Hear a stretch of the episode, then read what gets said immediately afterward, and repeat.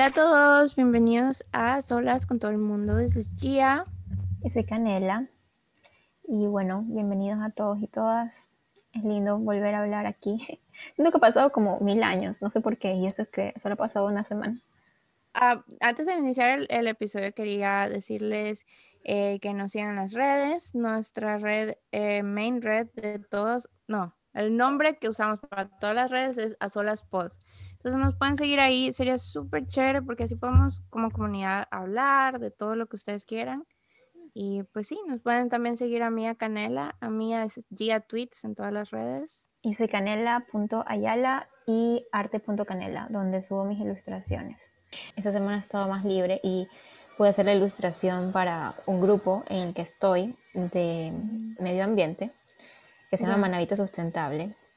Ya. Y hice la, la ilustración de todos los compañeros del grupo porque ganamos premios, un premio de...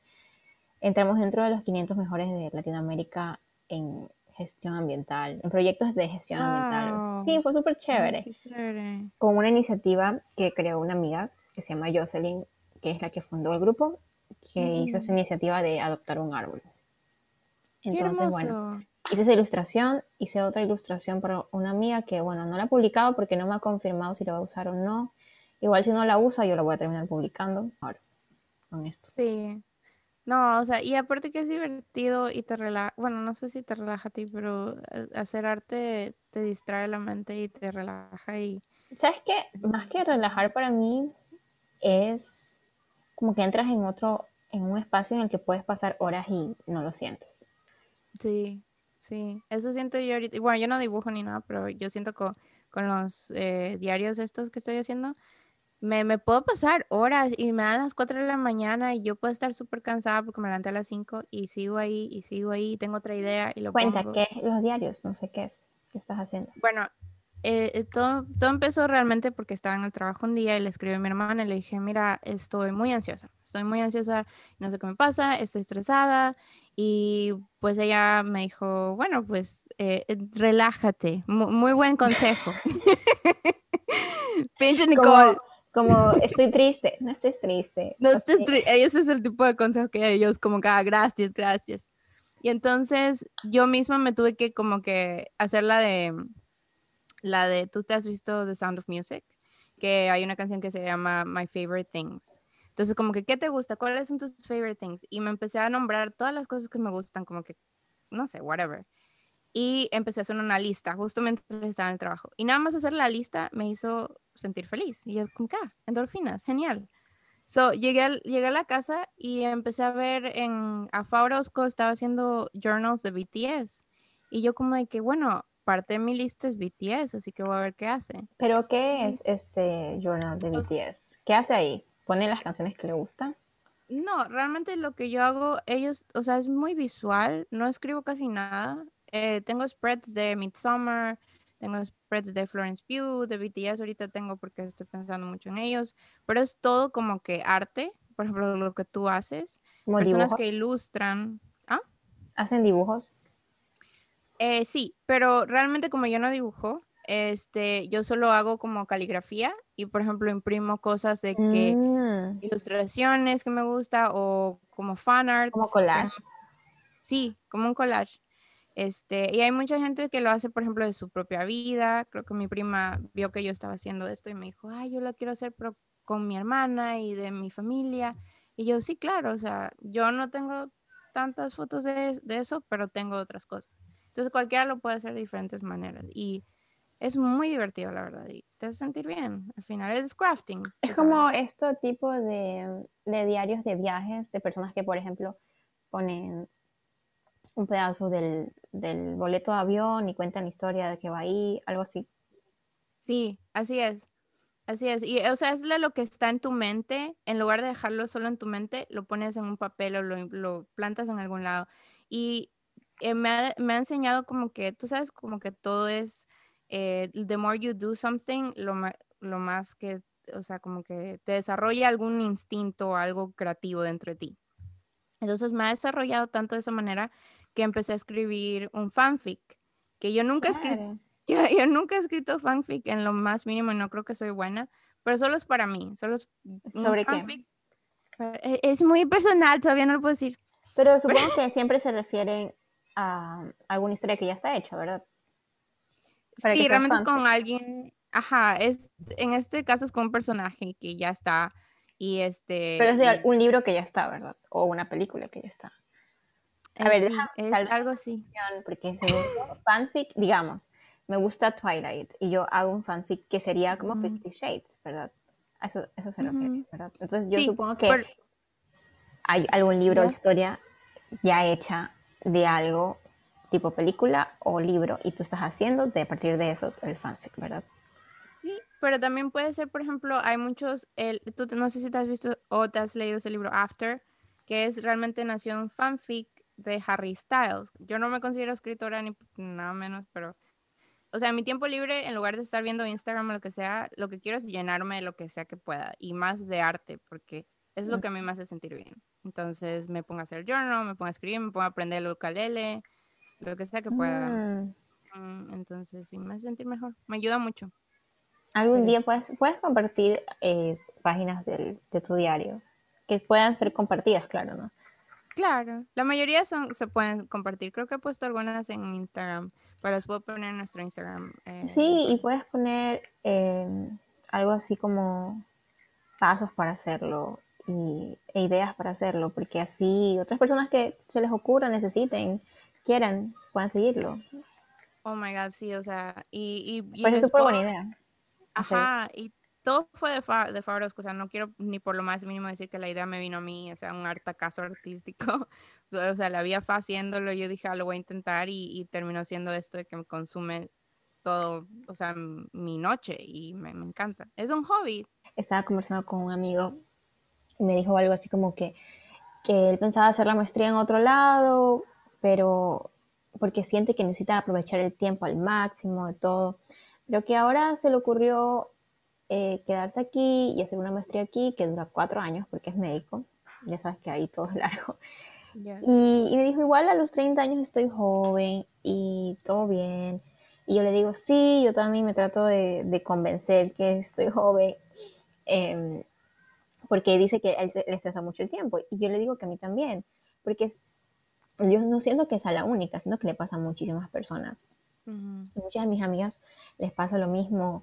Y no sé, creo que es un tema interesante de hablar porque siento que todo el tiempo en las redes sociales vemos logros y logros y o también algo que ahorita está sucediendo y cada, te lo juro que cada vez que me meto en una red social, alguien se está casando, comprometiendo, embarazando, dando a luz. Entonces es como un poco de pensar que ya hay cosas que tienes que hacer porque a esta edad se hace esto, a los 30 se hace esto, a los 30 y algo se hace esto. No sé, creo que es algo que se debería conversar desde el punto, desde otro punto, porque, porque siento que es una presión innecesaria probablemente. Y también me llamó la atención porque esta misma semana, no solamente me dijo esto mi amigo, sino que vi muchas personas publicar una imagen, por lo menos la vi unas cuatro veces en diferentes personas que no tienen, creo que no se conocen entre sí de, en las redes sociales, de Guillermo del Toro. de Guillermo del Toro, que es un director. Y él decía que los años como la edad de los 20, 20 a 30 son una edad horrible en la que él sentía que no iba a lograr nada. Y luego se dio cuenta que no es así. Y él ahorita es un director famoso en el que, ha ganado muchos premios y, y, al final es como, es una etapa. A veces uno, está como corriendo diciendo, ay, tengo que hacer esto, tengo que hacer lo otro, porque tengo 30 y después hasta me tengo que casar y tengo que tener hijos. Y a la final, lo importante es, como te decía antes de grabar, lo importante es el camino, porque si estás si no estás siendo feliz mientras lo haces, ¿cuál es el chiste? Porque ponte que te mueres a la mitad del camino. ¿Qué pasó? Nunca disfrutaste nada. No, tienes razón. Eh, a mí creo que eso me pasaba desde que tenía como que 15 y yo veía a Disney Channel Stars o qué sé yo, desde 15. Y yo decía, ay, pero si ellos ya están haciendo esto y yo... Entonces siempre estaba esa... Y de hecho llegó el punto en que en mis 19, y nunca me voy a olvidar de esto, que me quedé súper traumada, que un pariente mío literal me dijo, tú no has alcanzado nada con tu vida. Y yo estaba en universidad y estaba haciendo como que proyectos on the side que a veces tengo. Y yo como que me sentí tan mal y yo dije, pero ¿qué se supone que debería estar haciendo? O sea, que a los 19, ¿qué se supone que debería estar haciendo? De verdad quería que alguien me diga, esto es lo que debería estar haciendo. O sea, pensé que estaba en camino a mi universidad y todo eso. Pero siempre me he sentido así igual, como running out of time, running out of time. Este, tipo Hamilton, literal. O sea, y, y no sé, o sea, sinceramente, en la vida me encantaría decir que estoy en Hamilton. Creo que soy una combinación de Hamilton y de Burr, donde siento de que al otro le pasa todas las cosas buenas y solo están en, un, en una escalera y en una montaña rusa, como él dice, una montaña rusa que solo va para arriba.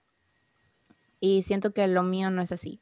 Pero en realidad, yo no sé de lo que estas personas están pasando. O sea, probablemente ellos piensan lo mismo de mí, que es como ah, qué bien le va. Y pues, no sé, realmente creo que eh, romantizamos mucho la realidad de las personas en estos tiempos de Instagram y Snapchat y todas las O sea, más que romantizar puede ser, ¿sabes qué? Puede ser que una persona sí esté alcanzando muchísimas metas muy joven. Pero creo que cada persona es diferente, como, o sea, así como cada persona físicamente y su historia de vida es diferente, también sus tiempos son diferentes. Y lo importante tal vez no es, una persona puede sentirse muy feliz alcanzando, yo qué sé, ganando un premio Nobel y puede ser la misma cantidad de felicidad, el mismo nivel de felicidad, más bien, que una persona que acaba de ser mamá, por así decirlo, o acaba de comprarse un carro, o puede, o encontró un trabajo. Entonces, o simplemente tiene una vida tranquila en un lugar donde nadie la conoce. Entonces, creo que es mucho de cómo uno se siente internamente. Ya, claro. Y es, eh, yo, yo antes vivía como que muy dentro de esa burbuja de que a menos de que tengas dinero, realmente no te puedes llamar exitoso. Y vivía con personas de que ese era su mantra, era el momento que eres exitoso es porque tienes dinero, es porque ya lo lograste. Y hay veces de que en mi vida yo, o sea, me pongo a, todas las cosas que yo quiero hacer. Quiero hacer muchas cosas, quiero irme a, quiero irme a, Tokio, quiero irme a, Corea, quiero irme a hacer muchas cosas en la vida. Y yo digo, pero es que no tengo el dinero como para despilfarrar así nada más. Y me hace sentir como que, oh, I'm a failure. Y el otro día sí tuve un meltdown de que le dije a, a mi cuñado, le, le, llamé y le dije, no, es que me siento mal, siento que no estoy haciendo lo que debería. Y me dice, ¿pero por qué? No sé, porque no tengo el dinero para irme a Corea mañana. Y me dice como que, ¿pero quién no tiene? O sea, ¿quién, ni siquiera, quién, quién hace eso? Además no puedes, este por el coronavirus. Por el coronavirus, o sea, ajá, pero, me olvidé del corona. Um, pues sí, o sea, es como que todo, está todo esto de que no importa si tu vida es es lo mejor que ha estado en toda tu vida.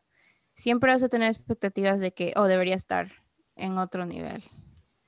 So, I don't know. Sí, pero, pero es que así, es la, así son las cosas. Yo creo que es algo un poco, mm, hasta diría normal, porque le pasa a muchas personas esta presión de querer alcanzar algo y cumplir, especialmente con los tiempos, con la juventud, con que se pasan las, cosas. Y yo creo que es como, es como extraño, es como una forma de un miedo que al tener ese miedo de que estás perdiéndote de lo bueno, te pierdes de lo bueno. Es como, es como que el miedo hace que el miedo se cumpla. Oh, sí. No, sí te entiendo.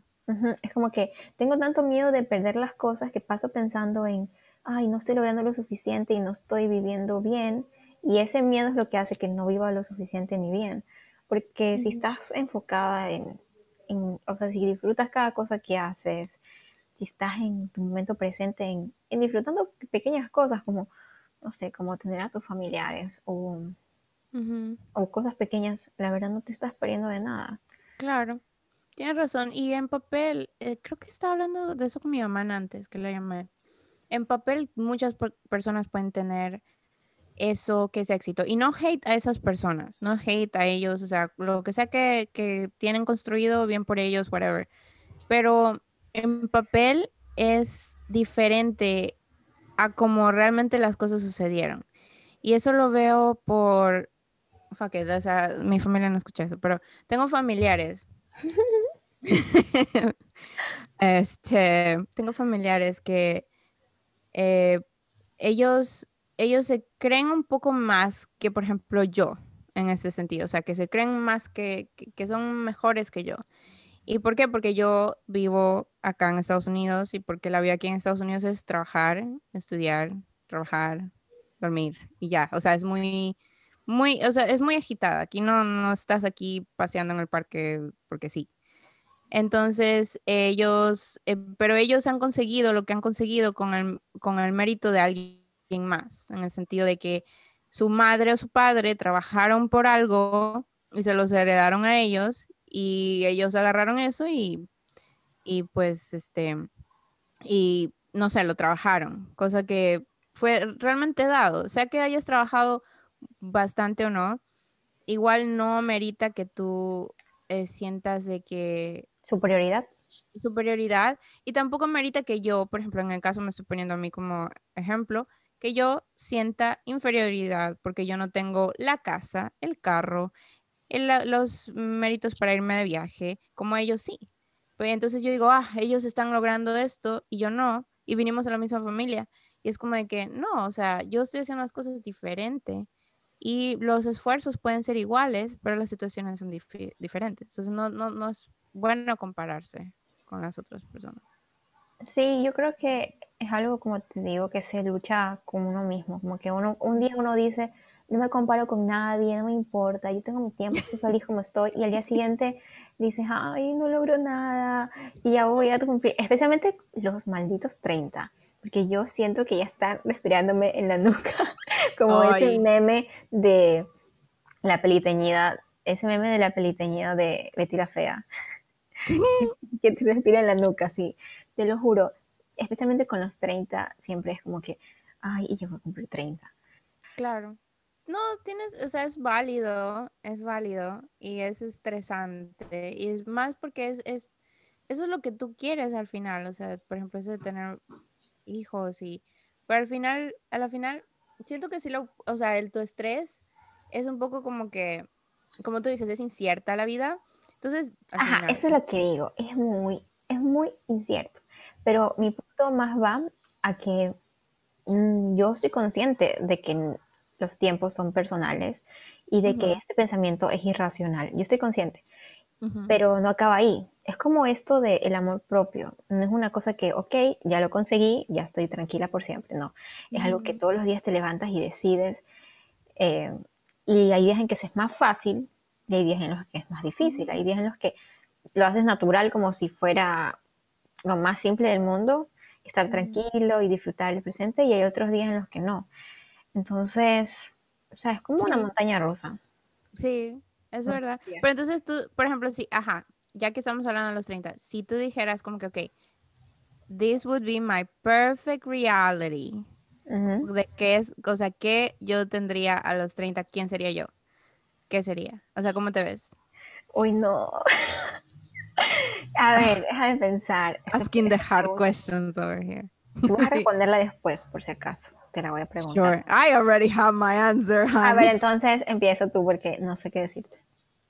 Sinceramente, yo quiero tener un lugar bonito, un lugar donde yo me sienta cómoda, un poquito más grande y todo eso, que lo pueda pagar por mis propios méritos. Sí quiero tener, eh, quiero crear una comunidad. Esto suena extraño, pero crear una comunidad en el Internet, porque he encontrado muchas comunidades en las que soy parte, pero quisiera que, que sea algo como que, que, que, que yo también influencia, sí, a un cambio bueno a, las personas. O sea, me encanta, me encanta acá, porque hay veces que I beat myself up y digo como que, ¿para qué pongo tanto en Instagram? ¿Para qué pongo tanto en Twitter? Y cuando alguien me dice, mira, vi que hablabas tanto de esto que decidí verlo y me gustó y a mí también y ahora somos amigos y nunca nos hemos conocido y me encanta eso. Entonces, eso quisiera tener, llegar al punto en el que, o sea, tengo esta comunidad y quiero dedicarme a viajar y a tener no sé, dinero como para decir, ¿sabes qué? Voy a viajar de aquí a, a África y lo voy a hacer. Y sí, o sea, realmente así, es, así me veo. Me veo confident, me veo una persona que no está tan ansiosa todo el tiempo y más bien se siente tranquila de que si mañana me muero, eh, estoy haciendo lo que me hace más feliz. Y. Pero te dijiste a los tres, o sea, en cuatro años. Sí. Mm, a ver, yo en cuatro años. Me veo primero, ya me habré graduado y tendría mi maestría, según yo, ¿no? Entonces, yo quisiera estar trabajando ya como psicóloga. yo quiero especializarme en terapia familiar y también en niñez. Y me gusta mucho, eh, me gusta mucho esto de la crianza respetuosa. Me gusta mucho, me gusta mucho esto de, de preparar la crianza respetuosa. Es una forma de criar en la que se respeta al niño como respetas a un adulto.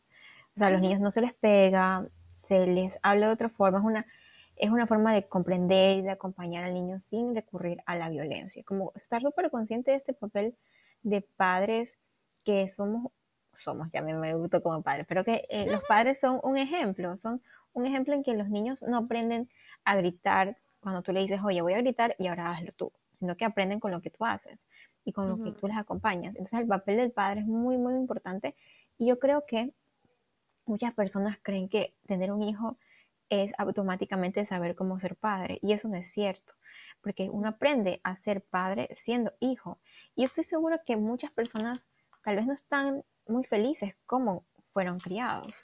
Y hay muchas cosas que quisieran cambiar y mejorar y errores que no quisieran repetir, pero si no están conscientes de estos errores, porque ¿quién no ha actuado y dice, ay, soy igual a mi mamá, soy igual a mi papá, en cosas que no te gustaban?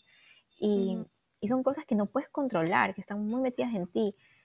Y bueno, yo quisiera hacer eso en un futuro, ayudar a los padres a aprender a ser padres. Y también que quiten un, poco esto de, ay, yo soy el padre, no me puedes venir a decir qué es lo que tengo que hacer, porque también me he dado cuenta que eso, que eso sucede. Muchas personas que te dicen, ay, no hay mejor padre que el que no tiene hijos.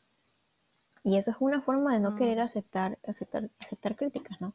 Bueno, entonces yo me veo haciendo trabajo sobre eso pero más que sobre eso, también terapia familiar me gusta muchísimo y quiero ayudar a las personas de esa forma porque em, creo que cuando una persona está, creo que la familia es muy importante y muchos problemas familiares y muchos problemas psicológicos personales vienen de tu círculo familiar porque es tu entorno. Incluso las personas que no tienen contacto con su familia al tener una mala relación y por la cual no tienen contacto, de cierta manera te afecta. Entonces me gustaría ayudar a las personas así y bueno, sería pronto porque me faltan dos años para graduarme como psicóloga y tal vez dos años más para eh, la maestría que quiero hacer. Pero en ese sentido me veo ya graduada, tal vez empezando eso. También me veo haciendo algún proyecto social, justo con una amiga que también estudia psicología, queríamos hacer un proyecto social en el cual, bueno, todavía tenemos que hacer la reunión para, para hablar sobre este tema, pero me gustaría mucho hacer trabajos sociales, eh, tal vez sobre, sobre salud mental, tal vez también sobre violencia de género, que es un tema que me apasiona demasiado. Me apasiona demasiado porque, porque me indigna demasiado esta, esta, esta inseguridad de ser mujer en Latinoamérica, especialmente en Ecuador, donde yo vivo. Em, me gustaría eh, hacer eso, me gustaría haber trabajado tal vez en el CEPAM, que es un lugar que da acompañamiento a las mujeres en Guayaquil y espero en algún momento trabajar ahí, así sea hacer pasantías o algo. Me gustaría mucho trabajar con eso. Y en cuestión de ilustración, hacer trabajo freelance ya más profesional y tal vez hacer cuentos, porque también, no sé si saben, pero también me gustan hacer cuentos de niños. Hice un cuento de, niños para mi prima el año pasado, que quedó súper lindo, pero era un cuento personalizado para ella. O sea, ella me contó la historia de la suegra que falleció y quería contarle este, a su hija. Y, la hija se llama por, o sea, tiene el mismo nombre que la suegra. Entonces, ella me contó simplemente cómo era la suegra, cómo es eh, cómo quiere que la hija la recuerde. Y yo escribí este cuento basado en eso, que fue súper lindo y ese día que me mostró un video de cómo su esposo y su suegro reaccionaron al cuento, yo nunca había pensado cómo una historia puede llegar.